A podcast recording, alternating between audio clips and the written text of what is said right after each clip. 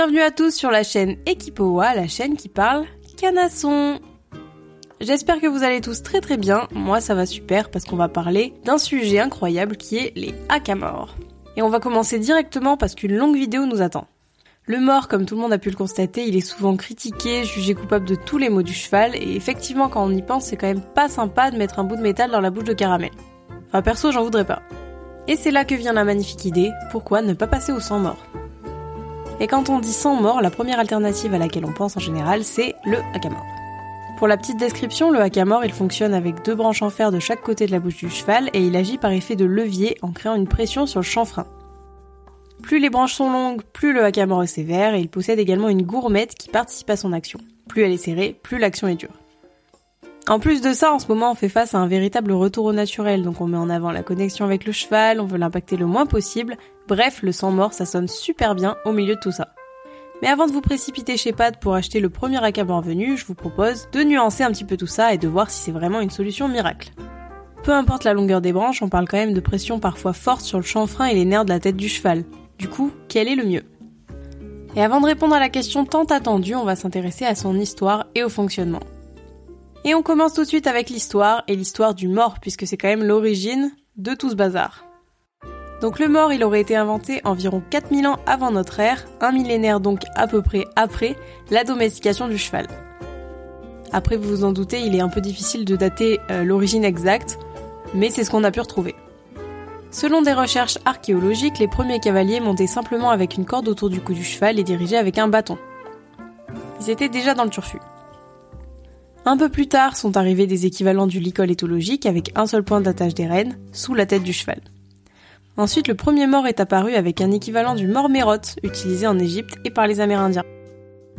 Pour les Amérindiens, c'était juste un morceau de cuir qui entourait tout simplement la mâchoire inférieure du cheval. À ce fameux mormérote qui n'avait pas encore le nom de mormérote, on accrochait tout simplement une corde en crin de cheval qui était, elle, reliée au cavalier. Du coup, ils avaient qu'une reine et dirigeaient avec les jambes. Après ça, le mort en métal a fait son arrivée, emportant avec lui tous ses dérivés bizarres en fonction des comportements des chevaux et des besoins des cavaliers.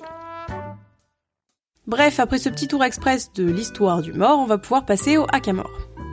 Le mot hackamore, il vient du mot espagnol yakima, je sais pas du tout comment on dit, mais on va dire que ça se dit comme ça, signifiant tétière ou licol. Ce mot, il vient lui-même des mots arabes sakima, signifiant mort, et sakama, signifiant bridé. Depuis tout à l'heure d'ailleurs, je vous induis un peu en erreur parce que le mot hackamore aujourd'hui ne désigne pas que les branches de fer qu'on connaît majoritairement. En fait, on peut aussi l'utiliser grossièrement pour parler des azur de manière générale. On parle alors de hackamore naturel et mécanique. Mécanique tout simplement lorsque l'action est indirecte, elle agit par coulissement ou levier comme le plus connu, et naturel lorsque l'action est directe sans artifice. Et ainsi on en arrive au fonctionnement du hackamore, ou plutôt des hackamores. Comme je le disais, le hackamore mécanique classique fait partie des mille et une autres en Azure existantes dans le monde. En Azure, si vous savez pas ce que c'est, c'est juste un mot pour parler d'un système permettant de contrôler le cheval par des lanières passant sur le nez du cheval. Contrairement au mort qui passe directement dans sa bouche. En Azure, nez, je pense que vous avez compris. C'est parti pour la liste de quelques en Azure, parce qu'on n'a pas le temps de faire le tour d'absolument toutes les en Azure, mais bref, on va retrouver les principales ici. Je m'excuse d'ailleurs d'avance pour les personnes qui ne sont pas sur YouTube et qui n'auront donc pas de photos pour mieux comprendre tout ce que je décris. Donc il existe plusieurs en azur comme le bridon sans mort. Donc le bridon sans mort, c'est littéralement un filet sans mort. Les rênes, elles sont attachées de chaque côté de la tête du cheval au niveau de la muserolle. Son côté relou, c'est qu'il peut tourner et donc devenir inconfortable pour le cheval, et comme l'action est pas très forte, on peut vite se faire trimballer. En deuxième position, on retrouve le side pull. C'est la même chose en amélioré. La différence, c'est juste que le side pull possède deux points d'attache et donc deux lanières supplémentaires. Ces lanières, elles lui permettent également justement de ne pas tourner. Ensuite, elle famoso l'école éthologique. Bon, lui, je vais pas vous faire un dessin parce que j'imagine que vraiment tout le monde le connaît, mais il est souvent utilisé en travail à pied et parfois également monté. Son action, contrairement à ce qu'on pense généralement, elle est plutôt sévère. Déjà parce qu'il s'agit de cordes fines et plus les cordes sont fines, plus elles sont précises, Ensuite, parce que les nœuds de la muserolle sont situés sur des zones très sensibles de la tête du cheval. En plus de ça, les rênes sont attachées en un même point sous la muserolle, ce qui amplifie l'action de levier et ce qui peut ne pas être très pratique pour un cheval et un cavalier non habitués. Enfin bref, ça sent la séparation des corps cette histoire. Ensuite, on a le flower hackamore. Le flower hackamore, c'est un dérivé des hackamores à branches dont on parlera plus tard. Sa particularité, c'est qu'il a un rond en fer avec plusieurs boucles à la place des branches classiques. Il agit également par système de levier et enserre la mâchoire tout en restant plus doux que le hackamore classique. Ensuite, le licorne. Clairement ma découverte de la semaine parce que personnellement je ne le connaissais pas du tout. Le licorne possède une sous-barbe qui coulisse et enserre la mâchoire. Sa particularité est surtout esthétique et se trouve dans le fait que les montants du filet se retrouvent sur le front du cheval. Clairement, cette histoire de montant, ça a pas beaucoup d'effet, c'est surtout esthétique, mais bon, c'est sympa. Les licornes sont fabriquées sur mesure et doivent être toujours en très bon état à chaque utilisation pour ne pas bloquer le coulissement, ce qui pourrait faire mal au cheval. Ensuite, le hackamore à branches courtes. Lui, donc, il fonctionne avec deux branches en fer de chaque côté de la bouche du cheval et agit par effet de levier en créant une pression sur le chanfrein.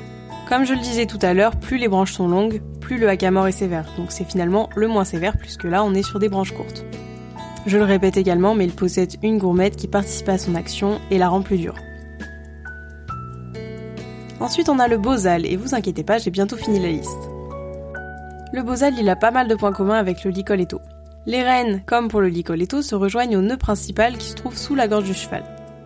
Pour son effet, il agit à peu près de la même manière qu'un Licoletto logique, par effet de levier. La petite différence, c'est que la muserolle du Bozal est très rigide et donc sévère. Ensuite, on passe au Bitless bitless qui veut tout simplement dire sans mort en anglais. Le bitless, il est un petit peu spécifique et il est composé de deux grandes sous-gorges qui se croisent sous la tête du cheval. Ensuite, ces sous-gorges, elles passent par les anneaux de la muserolle et sont directement reliées aux rênes. En gros, les sous-gorges serrent la mâchoire du cheval et forment une pression sur le chanfrein et la nuque. Son action, vous vous en doutez, elle est assez dure et peut rapidement blesser le cheval en se coinçant et ne relâchant pas la pression. Et enfin, le dernier de la liste, le hack à mort à longue branche. Il agit exactement de la même manière que le hackamore à branches courtes, mais du coup avec des branches plus longues, donc action plus dure. En fait, la longueur des branches augmente l'amplitude du levier et donc durcit l'action. Bon, évidemment, j'en ai oublié quelques-uns parce que j'aimerais qu'on finisse ce podcast avant demain si possible. Mais voilà, c'était les principales en azur. C'est vrai que dans le titre, je parle de hackamore parce que la plupart des cavaliers savent à quoi le relier, mais en réalité, dans ce podcast, on va plutôt parler des en azur de manière générale. On va également parler de leur effet bénéfique comme négatif sur nos chevaux. Et on en arrive à la question finale, vaut-il mieux un mort ou une en azur? Et ce podcast, il est divisé en deux grandes parties plutôt logiques. La première, les effets du mort, et la deuxième, les effets des en azur. Et on commence tout de suite avec les effets du mort. Bon, j'imagine que tout le monde sait que le mort a des effets nocifs. Ok, c'est acté, mais lesquels? Déjà, on va faire un petit rappel du fonctionnement du mort. Le mort, il permet tout simplement de faire céder le cheval à la demande du cavalier et d'assurer un certain contrôle. L'action généralement elle est suffisamment dure pour faire abdiquer le cheval, et puis si ça suffit pas, on fout un péla mais on est tranquille. Je rigole évidemment, c'est ce que disent vraiment les pros sans mort. Considérez que je suis la Suisse. En vrai, le mort à la base, il sert évidemment à contrôler le cheval, mais surtout à avoir une action fine et précise. C'est pas fait pour casser des dents, mais plutôt pour être sûr que le cheval comprenne précisément et rapidement ce qu'on lui raconte. Oui mais voilà, les chevaux ne naissent pas avec un mort dans la bouche, et comme toute modification apportée de manière répétée et quasi quotidienne, ça a son lot de conséquences. Juste pour rire, essayez de marcher avec des talons tous les jours pendant 40 ans, et vous verrez que vos pieds vous trahiront. Enfin bref, c'est un peu le même concept quoi. Bref, on a bien rigolé, maintenant c'est parti pour un résumé des effets du mort. Et la première zone à laquelle on pense quand on pense au mort, c'est en général au bar de la bouche du cheval. Les barres, c'est tout simplement l'espace sans dents dans la bouche du cheval. Je sais pas si vous voyez, mais c'est à peu près là où on passe les doigts pour lui demander d'ouvrir la bouche quand c'est pas automatique. Enfin, dans les faits, il repose sur la langue, mais il finit toujours par toucher les barres à un moment donné. Bref, toujours est-il qu'en regardant le squelette d'un cheval, on peut facilement dire si ce cheval a été monté en mort juste en regardant cette partie du squelette. Sur cette partie, on peut voir une certaine rugosité et ça peut même créer un éperon osseux. Pour votre culture G, un éperon osseux ou ostéophyte, c'est tout simplement une excroissance osseuse qui se forme avec le temps. Souvent, on le voit dans les cas d'articulations vieillissantes qui manquent de cartilage et subissent les frottements entre deux os. On peut voir le mort comme l'autre os qui vient frotter, ce qui crée une réaction de protection du corps. Bref, de toute façon, comme le cheval est censé mettre sa langue sous le mort, ça limite un peu les effets. Mais imaginez l'impact sur les barres que le mort peut avoir sur les chevaux qui mettent la langue au-dessus du mort. De cette façon, rien ne sépare l'os du métal, l'action est directe et ça peut être vraiment catastrophique. Ensuite, on passe aux effets sur la langue. La langue, je vous fais pas un dessin, mais elle est régulièrement coincée entre le mort et les dents, ce qui lui crée des lésions, des douleurs et des pincements. Un cheval monté quotidiennement aura donc en plus des chances de faire blessure sur blessure. Comme la langue est la partie du corps qui guérit plus vite, la plupart des gens ne sont même pas au courant de ça, mais c'est bel et bien une conséquence du mort. Ensuite, on peut passer aux conséquences sur les dents. évidemment, vous me voyez venir, les dents ne font pas exception. Une étude a prouvé qu'il fallait environ 150 heures de port de mort à base de manière naturelle, comme le bois ou la corde, pour que l'endommagement commence. Je vous laisse juste imaginer avec du métal. Petit aparté, j'en profite juste pour dire que les liens des différentes sources et études de mes vidéos sont dans la barre d'infos pour les intéresser. Bref, les dents sont endommagées par le mort, ça c'est acté, et comme on n'est pas plus con qu'un autre, ça a très vite été compris par les hommes de cheval. Suite à ça, on a trouvé une idée fabuleuse, le siège de mort ou beat seat si on est un peu fluent. Les chevaux montés plus régulièrement ou tout simplement dans une optique sportive ont parfois des sièges de mort. En gros, c'est tout simplement une intervention du dentiste qui lime les dents carrées qui sont en contact avec le mort pour créer un arrondi et créer, comme son nom l'indique, un siège douillet pour le mort. En fait, ça marche plutôt avec le principe du toboggan, c'est-à-dire que le mort peut glisser dessus au lieu de venir buter. L'intervention est apparemment totalement indolore, mais il en résulte quand même une modification corporelle du cheval à but de loisir pour le cavalier. Après chacun voit midi à sa porte, je suis la Suisse, je le rappelle. On peut aussi se dire que si c'est indolore et que ça permet à tout le monde de mieux vivre, j'ai envie de dire tant mieux mais on peut s'accorder pour dire que ça pose des petites questions éthiques. Le même style, on a aussi les dents de loup qui sont enlevées parce qu'elles gênent le mort. Ensuite, on peut passer à la mâchoire. Effectivement, le mort, pour éviter la pression sur la langue, est souvent porté par les chevaux directement sur les dents. De cette façon, la mâchoire inférieure du cheval ne s'aligne plus correctement avec la mâchoire supérieure, ce qui peut créer certains problèmes. Bref, on va s'arrêter là parce qu'on pourrait tout simplement en faire des romans. Je vous ai pas cité par exemple les effets sur le palais ou encore les commissures, mais ça nous donne un bref aperçu. D'ailleurs, j'en ai pas parlé non plus, mais les morts à levier comme El Famoso Pelam ont une action démultipliée. Et je suis justement en train de penser qu'il serait intéressant de passer en revue tous les types de morts, mais dites-moi en commentaire si ça vous intéresse pour une prochaine vidéo. Bref, donc côté mort, c'est pas vraiment réjouissant. Mais est-ce que côté en azur, c'est mieux? Donc on en arrive à notre deuxième partie, les en azur, et on va faire ça avec trois études. Comme je le disais, les en ont beaucoup d'ambition, elles se veulent respectueuses du cheval, plus douces et surtout sans effets secondaires comme ceux cités. Ou en tout cas moindres. Mais ici on n'est pas là pour vendre du rêve, nous on veut voir les véritables effets. La première étude, c'est une étude préliminaire, donc une petite étude par Jessica Quicka et Amanda Warren Smith de l'Université de Sydney et l'Université de Charles Sturt en Australie. Elle a été menée sur 4 chevaux de 2 ans non débourrés, 2 avec bitless et 2 avec mort. On critiquera pas le débourrage à deux ans, on n'est pas là pour ça. On passe directement au résultat. À pied et en longue graine, ceux en bitless montraient le plus de signes de détente. La tête était plus descendue et ils comprenaient plus rapidement les aides de l'arrêt. À cheval, c'est la même chose. Ceux avec un mort montraient des signes d'agacement comme des fouettements de queue, des secouements de tête, non présents sur les chevaux sans mort. Ces signes se sont ensuite calmés au cours de la séance, les chevaux semblant s'être faits aux morts. Les chercheurs de cette étude préconisent de commencer l'éducation sans mort et de l'ajouter si nécessaire par la suite pour que le cheval n'ait à se soucier que d'un problème à la fois. Gérer un mort et un gugus à la fois, c'est un peu trop demander à un poulain. Après, le cadre d'un débourrage est toujours un petit peu particulier parce qu'on commence vraiment de zéro. Et comme cette étude n'a été menée que sur deux chevaux, c'est pas la plus représentative du monde. Cependant, dans leur comportement, on voit bien que du mort résulte des problèmes d'acceptation qu'il n'y a pas sans. Un point pour les en Ensuite, on passe à la deuxième étude, un peu plus récente, elle date de 2019. Le but de cette étude, c'était de mesurer l'acceptation de l'attention dans les rênes avec différentes embouchures et en azur. Pour ce faire, ils ont pris 21 chevaux de club et de loisirs habitués à être montés en mort. Côté diversité, ils ont vraiment pris tout, du poney au cheval de trait en passant par le pur sang arabe. Une fois la sélection faite, ils leur ont mis plusieurs types de filets. Un flower à mort, un licol simple, un side pull, un bitless, un bozal, et enfin un filet avec mort simple brisure. La base. Pour simuler une tension dans les rênes égale selon les cavaliers, ils ont attaché les rênes 10 cm au-dessus du garrot grâce à une barre attachée à une sorte de surfait. Les rênes étaient fixées de sorte à ce que le cheval puisse tenir son front à la verticale, comme il le ferait en étant monté. Ensuite, les chevaux étaient attirés avec de la nourriture au sol pour les inciter à tirer sur les rênes à l'arrêt. La pression maximale supportée était ensuite reportée et comparée aux autres chevaux. L'étude a été répétée trois fois par jour pendant trois jours. En gros, ce qu'il voulait savoir, c'est jusqu'où le cheval était prêt à aller pour de la nourriture. Je vous l'accorde, c'est un peu tordu comme concept. Et on passe directement au résultat.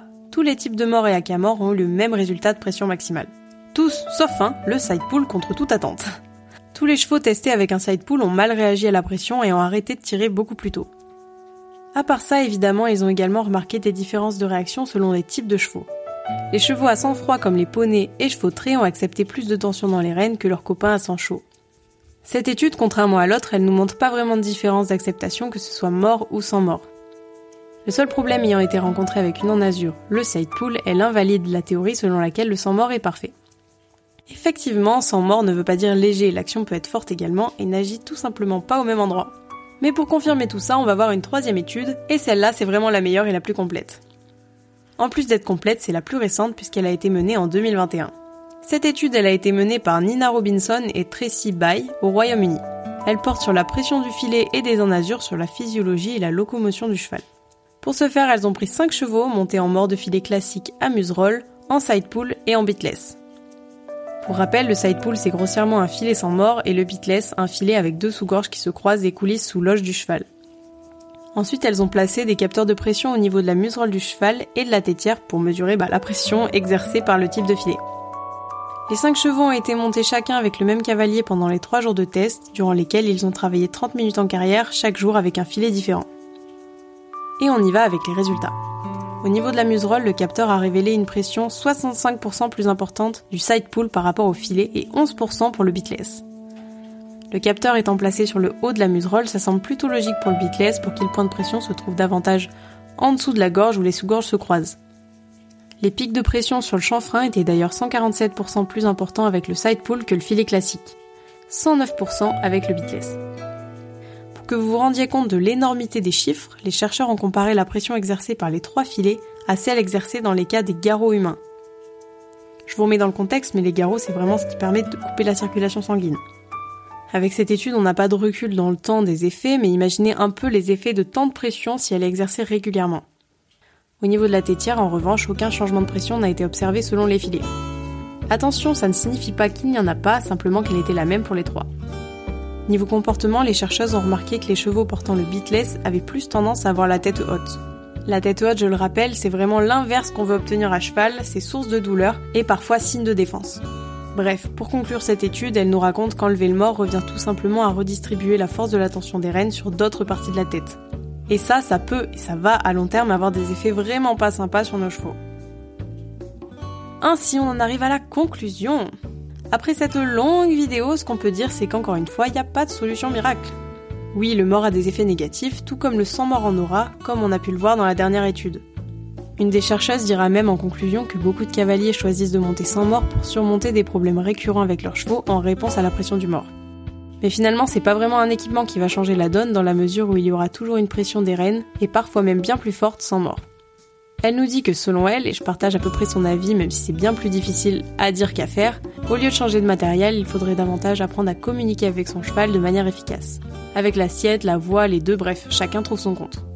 En plus de ça, Bob Avila, qui est coach et fortement pour le sang mort, dira que ce n'est pas parce que vous avez un haka-mort et un cheval que vous avez un cheval prêt à être monté en haka-mort. Encore une fois, la solution, elle se trouve dans la préparation du cheval et la façon dont vous lui avez appris à communiquer avec vous. En gros, pour faire simple, des fois le mieux est l'ennemi du bien, et à vouloir trop bien faire, on finit par faire n'importe quoi. Sans mort ne veut pas dire sympa, tout comme sans sel ne veut pas dire complicité. Tout est dans le dosage. Il ne faut ni idéaliser toutes ces solutions, ni les dramatiser, chaque cheval sa façon d'être monté, tant que ça se déroule dans le respect et de manière préparée. Et voilà, je vous laisse là-dessus, j'espère que vous aurez appris des choses avec moi aujourd'hui. Vous pouvez vous abonner si ça vous a plu, laisser un petit pouce ou un avis en commentaire pour ajouter une remarque, me contredire, faites ce que vous voulez. Sur ce, je vous laisse tranquille. Tchuss